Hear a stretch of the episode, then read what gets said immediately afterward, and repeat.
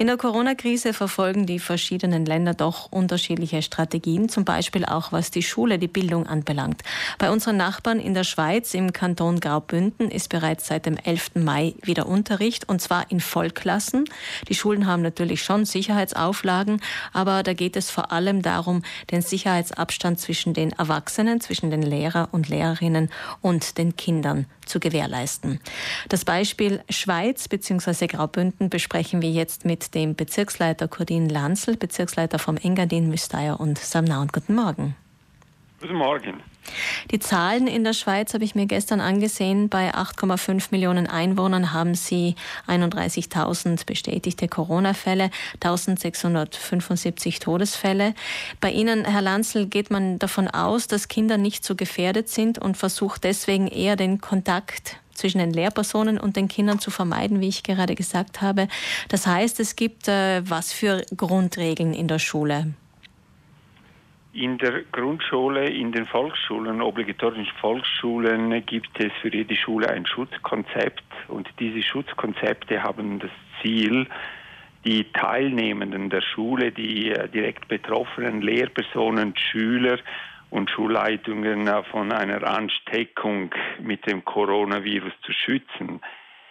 Und jede Schule hat ein eigenes Konzept und äh, angepasst auf die eigene Situation. Und darin müssen diese Grundprinzipien des Bundesamtes für Gesundheit berücksichtigt werden und alle Hygiene- und Verhaltensregeln.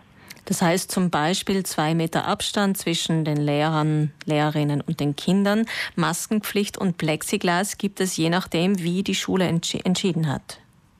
Ganz wichtig ist der Abstand von zwei Metern äh, zwischen Schüler und Lehrpersonen, weil man, man, man, möchte die Generationen trennen oder nicht, dass die äh, Lehrpersonen mit den Kindern sich vermischen und äh, die Kinder untereinander, die können äh, eng sitzen das ist da bei uns nicht so ein Problem, aber zwischen den Erwachsenen und den äh, Schülern sollte ein Abstand und äh, schon Verhaltensregeln äh, an, berücksichtigt werden. Das heißt, die Kinder sagen, sie können eng sitzen ohne Maske?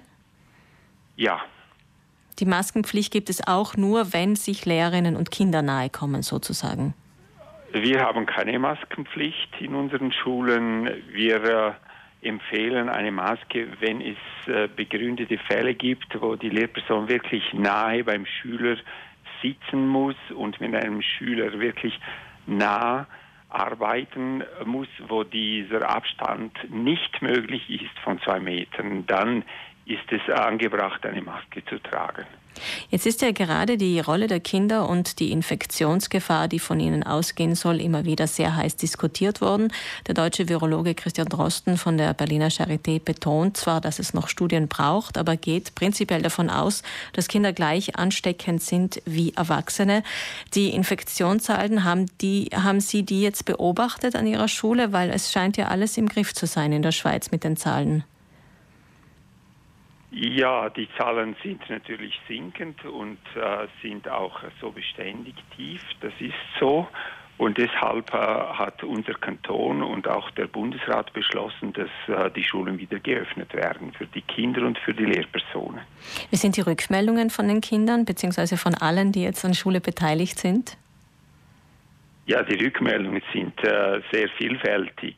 In erster Linie freuen sie sich, die Schüler wieder äh, in die Schule gehen zu äh, können und ihre Kolleginnen und Kollegen treffen zu können, weil in dieser äh, Zeit von Fernunterricht haben wir schon gemerkt, dass der Kontakt, der direkte Kontakt fehlt zwischen den Schülern, aber auch unter den Erwachsenen. Ja, das haben wir ja. hier in Südtirol auch bemerkt und vor allem, dass die Schüler, die Schülerinnen wirklich auch ihre Lehrpersonen vermissen.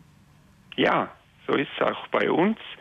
Und ähm, alle haben sich wirklich gefreut, dass am 11. Äh, Mai wieder losgegangen ist.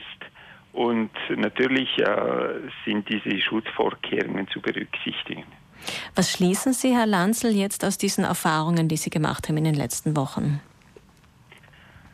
Ja, in den letzten Wochen. Das heißt, ähm, die ganze Sache ist ja am 16. März losgegangen. Wir haben drei Phasen gehabt für die Einführung von Fernunterricht. Und dann hat das acht Schulwochen gedauert und dann sind wir jetzt fünf Wochen mit Präsenzunterricht schon unterwegs. Und ähm, wir haben gemerkt, dass die Zusammenarbeit zwischen den Lehrpersonen in den Schulen sehr intensiviert worden ist, dass alle Lehrpersonen wirklich gut mitgezogen haben und dass der Einsatz der Lehrpersonen sehr groß war, vor allem in dieser Zeit des Fernunterrichts. Die haben alles gemacht, damit ihre Schüler zu Materialien, zu Informationen, zu Unterrichtsstoff kommen und dass die Flexibilität der Lehrpersonen, Schulleitungen, Schüler und Eltern sehr groß war. Das war sehr erfreulich. Ja, und, man merkt, dass einfach ja. dann alle Beteiligten an Bildung interessiert sind. Jetzt bei uns ähm, in Italien weit wird diskutiert, ob es im Herbst, weil wir haben ja immer noch keinen Unterricht in den Klassen, ob es im Herbst äh, möglicherweise für die Oberstufen eine Kombination geben sollte zwischen Fernunterricht und äh, Präsenzunterricht. Wie steht man jetzt bei Ihnen dazu? Wir haben gesagt, am 11. Mai geht es los mit äh, Präsenzunterricht und der Fernunterricht findet nicht mehr statt, weil für die Lehrpersonen ist es bei uns schlecht leistbar, äh, wenn sie doppelspurig fahren müssen, wenn sie Präsenzunterricht vorbereiten und durchführen müssen und gleichzeitig auch noch Fernunterricht. Das wäre eine Überforderung. Mhm, also keine Kombination dieser beiden Formen. Keine Kombination, nein. Vielen Dank, Corinne Lanzel, für diesen Einblick in das Schulsystem unserer Nachbarn im Kanton Graubünden. Alles Gute Ihnen. Sie haben ja teilweise unterschiedliche Ferienbeginne. Äh, zum Beispiel die italienischen Schulen ähm, enden am 19. Juni, im Engadin und Mystaya am 26. Juni, eine Woche später und im oberen Engadin erst am 3. Juli. Also alles Gute und noch einen guten Abschluss des Schuljahres. Ich danke Ihnen.